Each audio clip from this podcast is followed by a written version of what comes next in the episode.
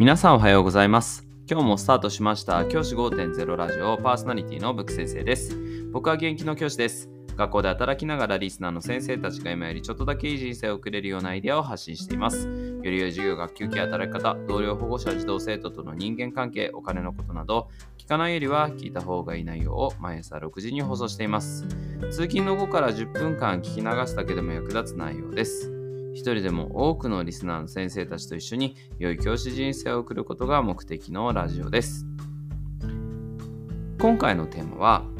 先生方の仕事が子どもたちに委託できるかどうかの判断基準ということで考えていきたいと思います。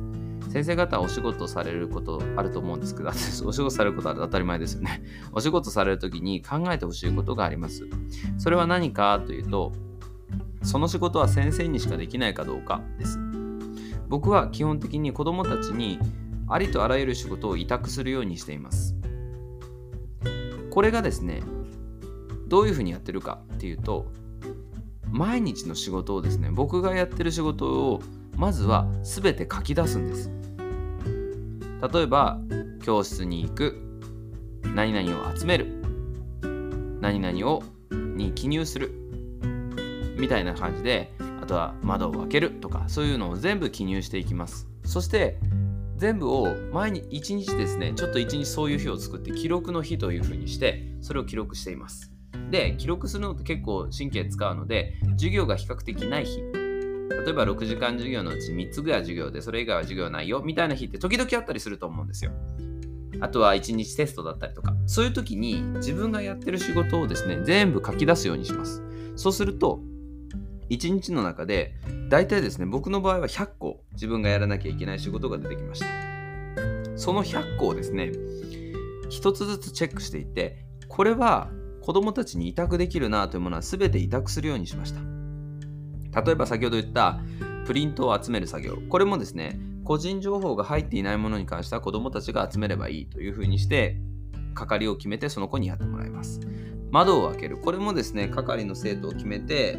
委員会でかな？委員会でその係になりそうな委員会、まあ、環境委員会みたいな係委員会にお願いしてやってもらうようにしました。あとは掲示物の、え貼り付け。これも子どもたちができるので子どもたちにお願いするようにしました。あとは